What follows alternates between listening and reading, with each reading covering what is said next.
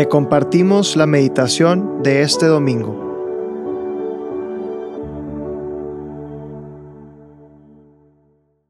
En el nombre del Padre, del Hijo, y del Espíritu Santo. Amén. Ven Espíritu Santo, ilumina mi inteligencia para que pueda reconocer cuál es el tesoro de mi vida, dónde está mi corazón. Enciende mi memoria para recordar aquellas veces que he encontrado ese tesoro y refuerza mi voluntad para poder seguir buscando siempre, buscando siempre lo que haga crecer mi corazón. Hoy domingo 7 de agosto vamos a escuchar el Evangelio según San Lucas, en el capítulo 12, y nos vamos a enfocar en dos versículos, el 33 y el 34. Vended vuestros bienes y dadlos en limosna.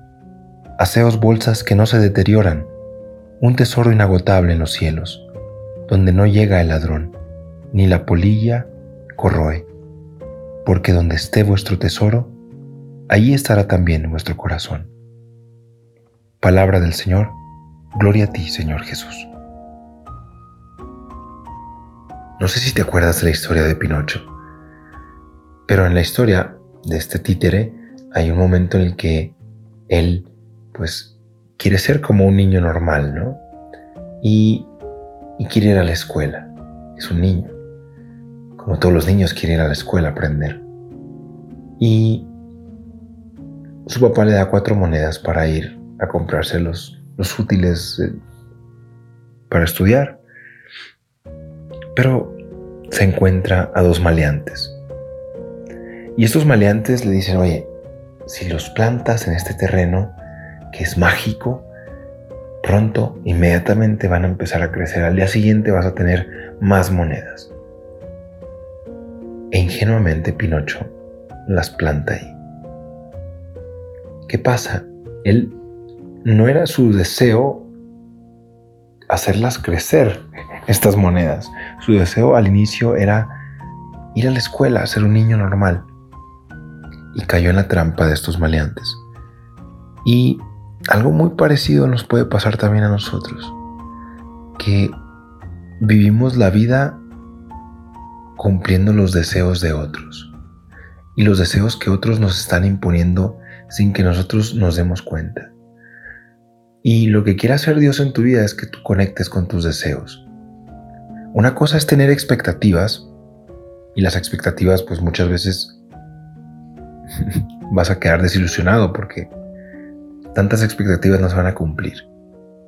Y otra cosa es tener deseos, es decir, abrirte a que hay algo en tu corazón que te quiere llevar a Dios.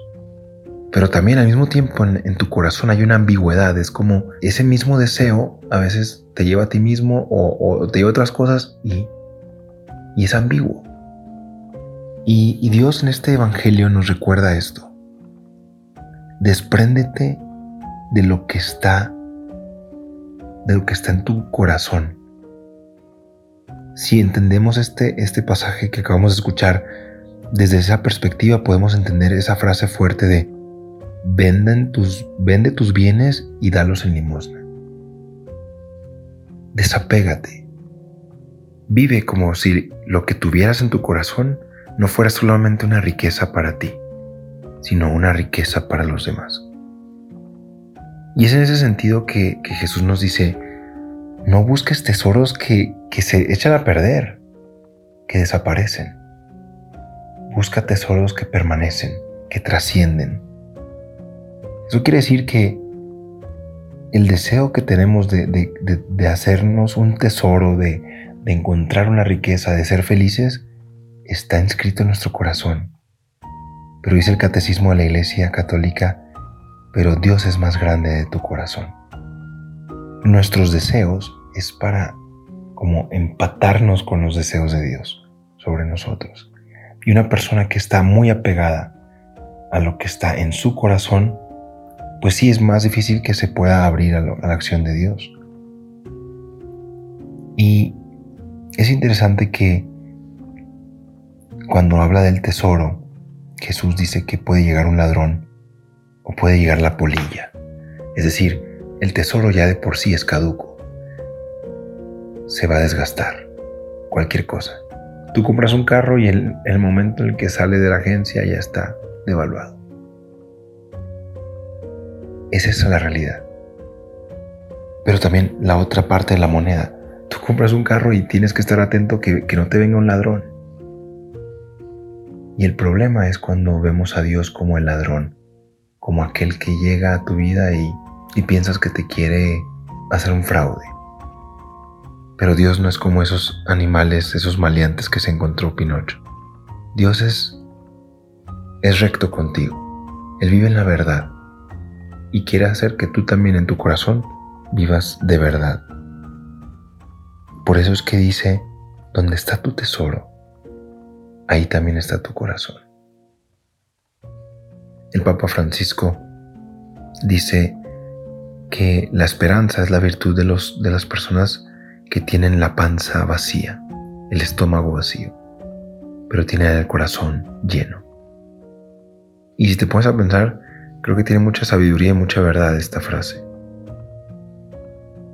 El que vive con la panza llena, es decir, sabiendo que tiene todo, pensando que lo tiene todo, pues no se abre al otro, no se abre al don, no se abre a la sorpresa, no se abre a que quizá los demás te pueden, te pueden llenar.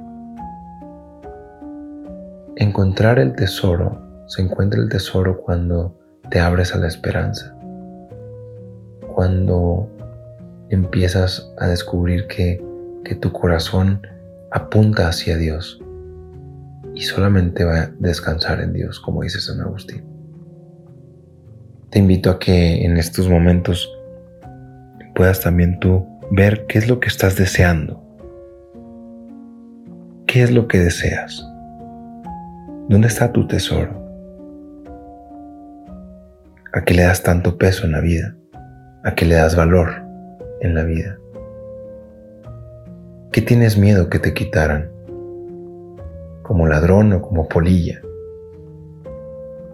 ¿Qué tienes miedo que se acabe?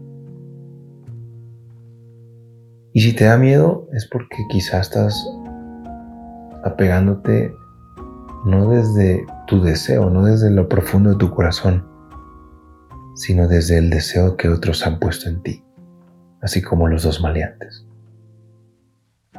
Te invito a que, como Pinocho, te descubras hijo, hijo de un padre bueno, de un padre que te da todo, un padre que te creó es muy interesante que al inicio de Pinocho, la primera escena empieza con otro carpintero. Y ese carpintero decía, mira, este pedazo de leña yo me lo voy a hacer para, para tener un buen fuego, para tener un buen mueble. Y lo desecha. Y en cambio, con Gepetto, el papá de Pinocchio, él dice, con este pedazo de leña me voy a hacer un hijo vio algo más. Del, mismo material vio algo más. Y creó belleza. Hizo belleza.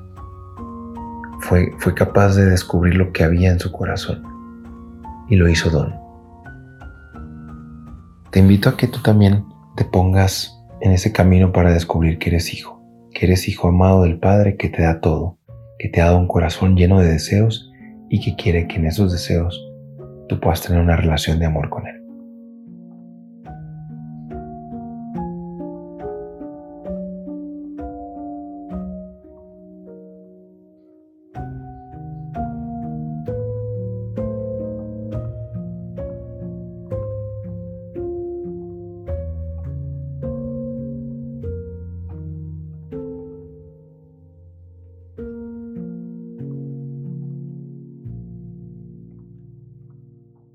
Te damos gracias, Señor, por todos tus beneficios, a ti que vives y reinas por los siglos de los siglos. Amén.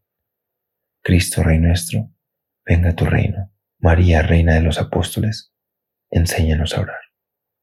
En el nombre del Padre, y del Hijo, y del Espíritu Santo. Amén.